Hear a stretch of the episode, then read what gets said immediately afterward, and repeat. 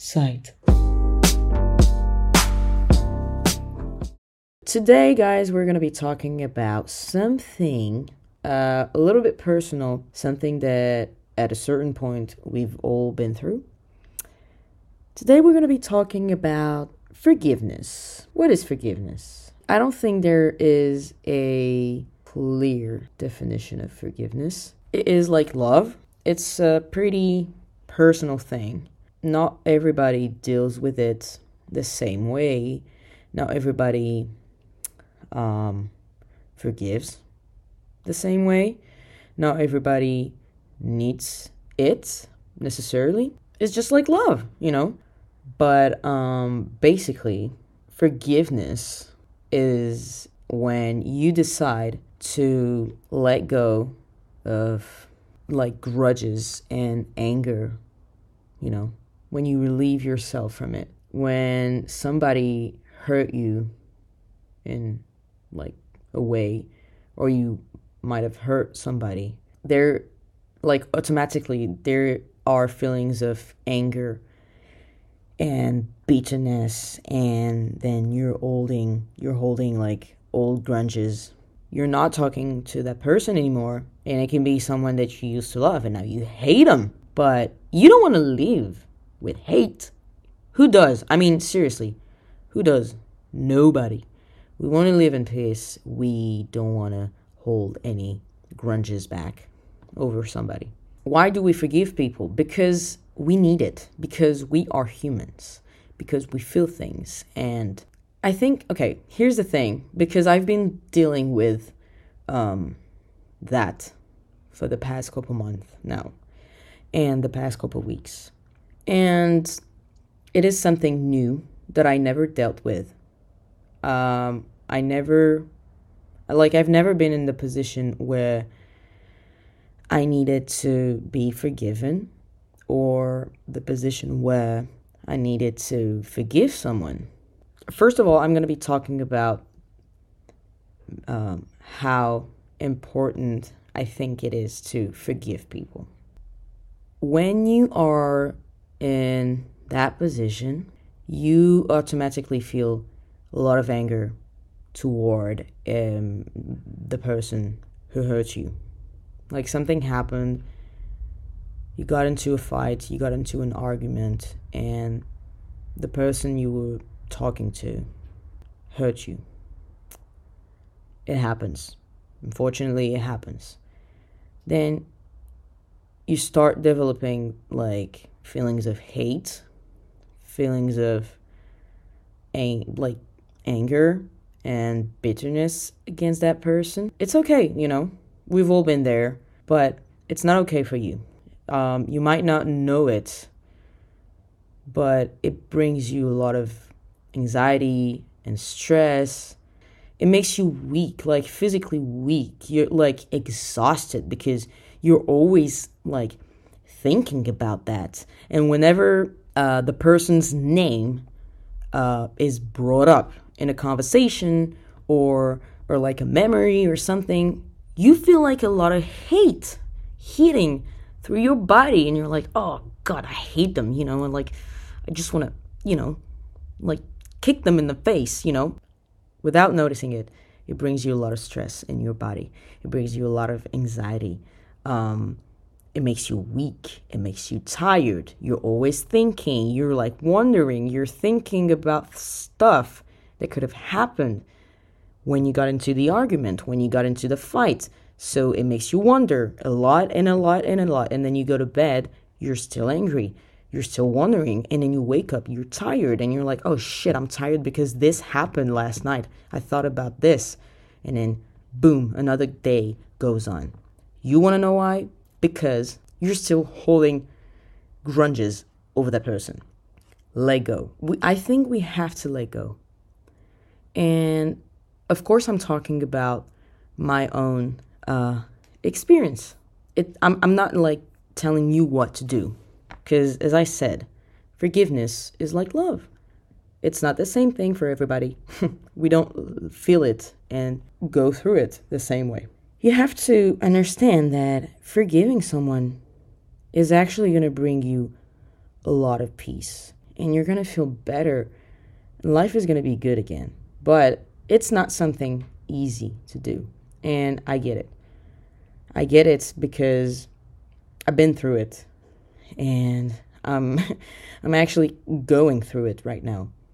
You know, thinking like, ah, what should I do? Like, should I forgive them? But that shit hurt me, you know?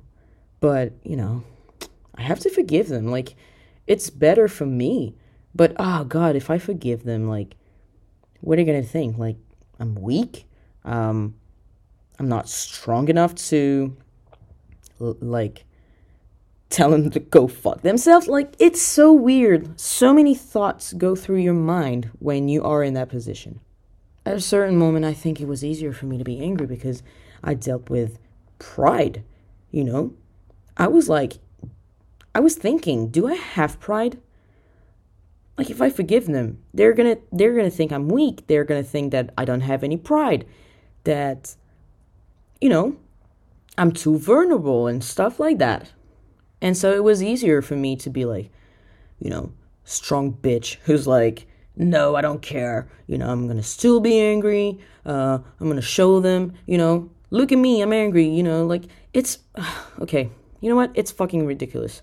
Let me tell you, it got me through so much stress and so much anxiety and so much fucking panic attacks. Like, I, I swear to God. And I didn't know what to do because I never dealt with that before. Never. And it was new for me, and I didn't know what to do with it. And I just wanted peace. You know, I just wanted peace with myself, and I wanted peace, like, with that person. And then I decided that I needed to let go. I just needed to forgive them and to, like, let them know that they are forgiven. Like, it's okay. Shit happens. It's okay. But I'm thinking about forgiving you because I don't want to have this relationship with you. I don't want to be in a hatred relationship. I want to show you that I also have control of my own emotions. I don't let anger and uh, and stress and uh, hate take over. Like I'm a human. I have a brain. I'm gonna think. I'm gonna use it, and I'm gonna do something good with it. you know, it might it might sound um, dumb what I'm saying, but it's a thinking pattern that really helped me through the process. And I need to heal from that because what happened between us was not great, you know? Like what happened between two people who got into a fight is not is not something joyful. It's not something to be proud of like when a fight happens or when an argument happens. And that's why forgiving them is a way of healing yourself. And again to acknowledge your emotions about what happened. Like, yeah, okay, that that shit hurt me, but look, I'm moving on. Um, life goes on. I'm not gonna like stay in that state of like it's that state of mind. I'm gonna get better.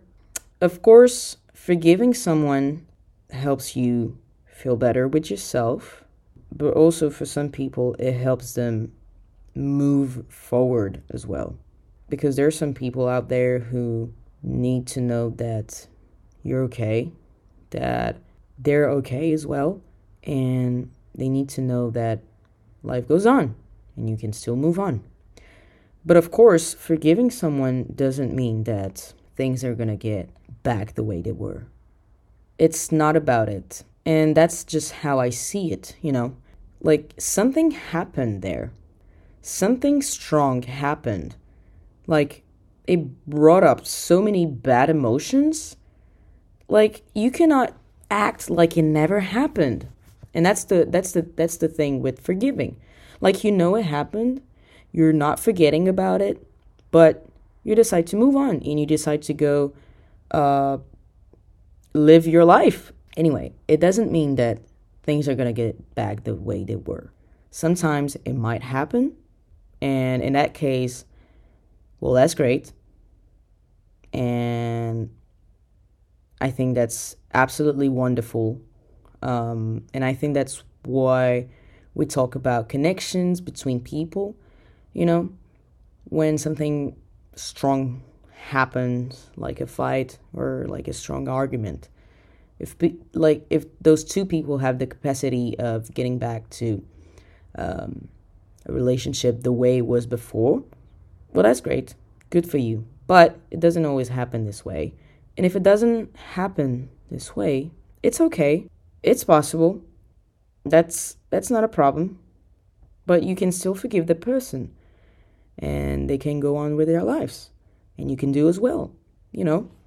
But in that whole thing about forgiveness, sometimes you can be in the position of the person who needs to be forgiven. Here's the thing when I thought about being forgiven, my first thought was, oh, I don't deserve it. Like, I don't deserve uh, to be forgiven. I don't deserve that. I didn't know why I thought that, and I still don't. But um, I took a lot of time to think about it, and uh, one of the like most important thing to do when you're the one who needs to be forgiven is to acknowledge and recognize your wrongs. Like, okay, I did that. I said that. I shouldn't have done it. It happened, and I cannot take it back. I'm not trying to get away from it. I recognize it. I affirm that I I've, I've had some wrongs, you know, and that I have offended you and that I I've hurt you. Yes, I did. I think it also helps you to feel better with yourself knowing this. When we are in those kind of situations, I think that not being too hard with yourself is the best thing to do. And you can let the person know that you're sorry and you want to apologize if you can reach that person. You want to apologize and you want to let them know that you are 100% honest with that. You are 100% true with the wrongs you did, you know, but the person might forgive you or not. And unfortunately, you cannot force this. If you consider not being too hard with yourself in that kind of situation, but the person doesn't forgive you, it's okay. Move on. You cannot force it. You cannot force it. Because, as I said before, when you are the person in the other position, it's a process being in that position. Like the other person is also going through something, they're also going through a process. They might not forgive you at that time. And then they're going to go through the process. And then, I don't know, maybe a year later, or like a month later, or like six months later, or three days later, they might forgive you. You don't know that. But we have to be considerate of the fact that we do not deal with the we do not deal with things the same way. Um, we do not feel things the same way, and that's okay. That's what makes us who we are. Sometimes they might never forgive you, but you know you've done your part. You've let them know about how you feel about yourself and how you feel about them. If they don't want to forgive you, okay, move on. It's okay you've done your process. Like on your part, you've done it.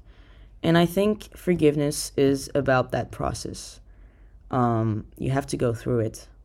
First, you are in feeling, feelings of anger and frustration, and then you, you are like in feelings of hate, and you want to, you just want to, you know, as I said, you want to kick them in the face, and you, you you're thinking that showing pride and holding grudges is the best way to deal with the situation. And then you go through another part of the process where you're like, no, because that shit is bringing me too much stress, too much um, negativity to my life. Um, I don't want that. I don't need that. I need to go on with life. I need to go on with relationships, other people that I'm going to meet in my life, or the people that are currently in my life. I don't need that. And it's just the way it goes. Whether you are the person who needs to be forgiven or the person who forgives, that's it. And it's really important to know that. Anyway, that's what I had to say about it. I don't know. I felt like I really needed to talk about forgiveness. I'm going to end this podcast on this note, but from my perspective, being someone who is currently dealing with forgiving someone and being the person who needs to be forgiven, it's a very hard thing to go through. Like, that shit's hard, you know? Um, but at the end of the day, I'm thinking, like, I don't know what could happen in life, you know? And yeah, it, it like, it brought me so much inner peace knowing that I have to let go and that I have to move on and forgive them. And it's okay. It doesn't make me weak.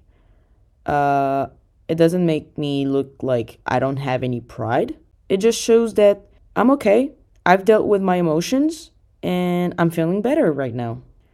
And if you want to forgive me as well, let me know, you know? And if you you forgive me, that's okay. Thank you so much for that. Um, because I know that you are done with your part of the process. But if you don't want to forgive me, it's okay as well. Take your time. I've done my part of the process on my side, like with me, and I hope everything is going to be okay with you. You know, I hope everything is going to work out for you. And so, yeah, I'll see you next time. Bye.